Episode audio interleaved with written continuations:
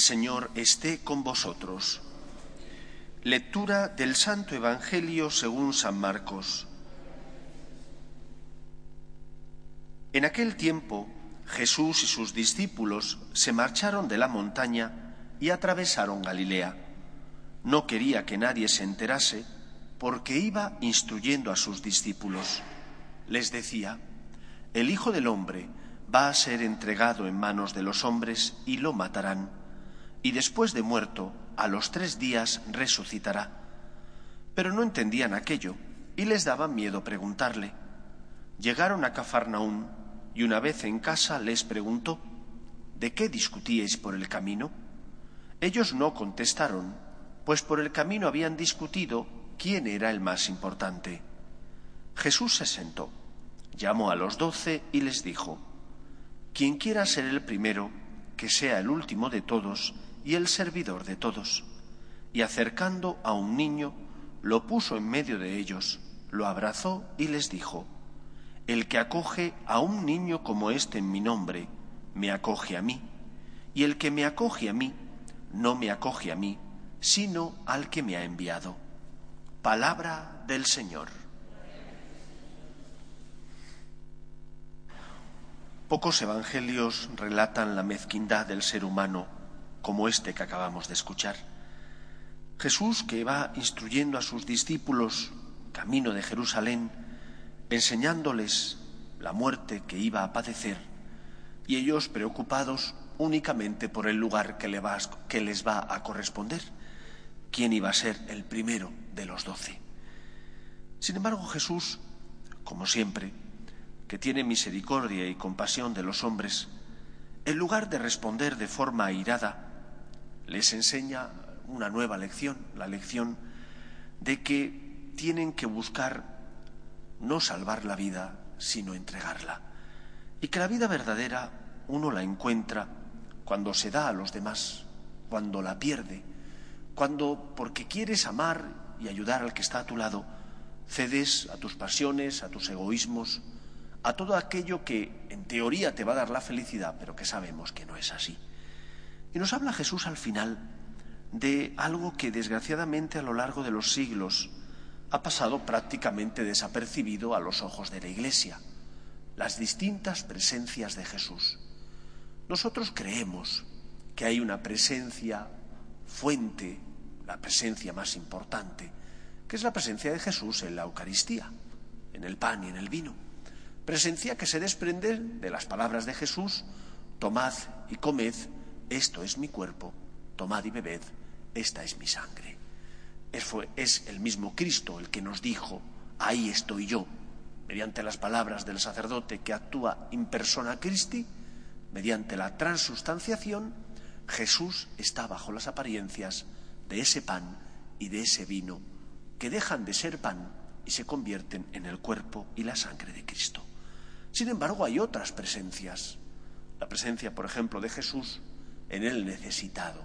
El que acoge a un niño en mi nombre, me acoge a mí. Hay otra presencia, la presencia de Jesús, por ejemplo, en la jerarquía. El que a vosotros os escucha, dice Jesús, a mí me escucha. Pero hay otra presencia que ligada a la primera lectura ha pasado desgraciadamente en muchos casos desapercibida y es la presencia de Jesús en el dolor, en la cruz y en la adversidad. Hay que buscar y encontrar una palabra de Jesús para saber que Él está ahí. No inventa nada la Iglesia, no tiene ni el derecho ni el deber de hacerlo. Y la palabra que nos sirve de base para encontrar a Jesús presente en las dificultades son esas que dijo Jesús, venid a mí los que estáis cansados y agobiados, y yo os aliviaré. Cargad con mi yugo Aprended de mí que soy manso y humilde de corazón y encontraréis vuestro descanso, porque mi yugo es llevadero y mi carga ligera.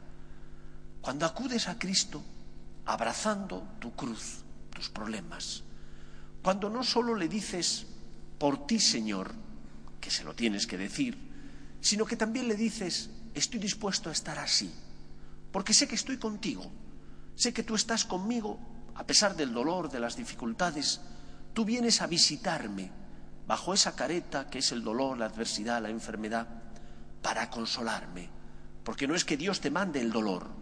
El dolor es, en muchos casos, inevitable y en otros momentos no es algo que podamos comprender. Pero tenemos que asumirlo. Una enfermedad, la pérdida de un ser querido, cuando en lugar de rebelarte contra Dios en esos momentos de dificultad, tú acudes a Cristo diciendo, Señor, me fío de ti, por ti ofrezco esta cruz, este problema, esta adversidad, encuentras paz. La paz porque te has encontrado con Jesús que está bajo esa careta del dolor. La paz que uno encuentra cuando no se revela contra Dios, sino que abraza ese dolor y esa adversidad y la ofrece al Señor, de igual manera que Cristo subió a la cruz por nosotros, nosotros la abrazamos por amor a Él. Ahí es donde estamos cargando con su yugo, que es el yugo del amor, con su cruz, que es la cruz de la entrega, del sacrificio.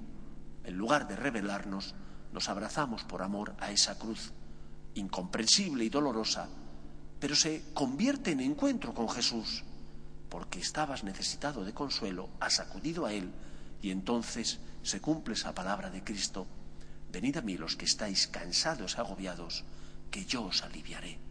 Ante la cruz inevitable, no te rebeles contra Dios.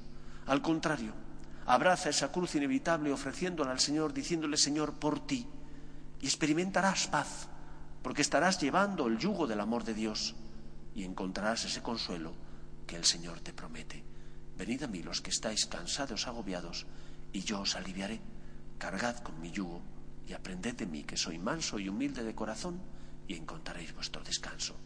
Aprendamos a encontrarnos con Jesús también en esta presencia, para que nos dé paz, para que nos dé consuelo y para que el dolor, en lugar de convertirse en algo que nos hace la vida infeliz, se convierta en una puerta que nos da acceso al encuentro con Dios, al encuentro con el Salvador.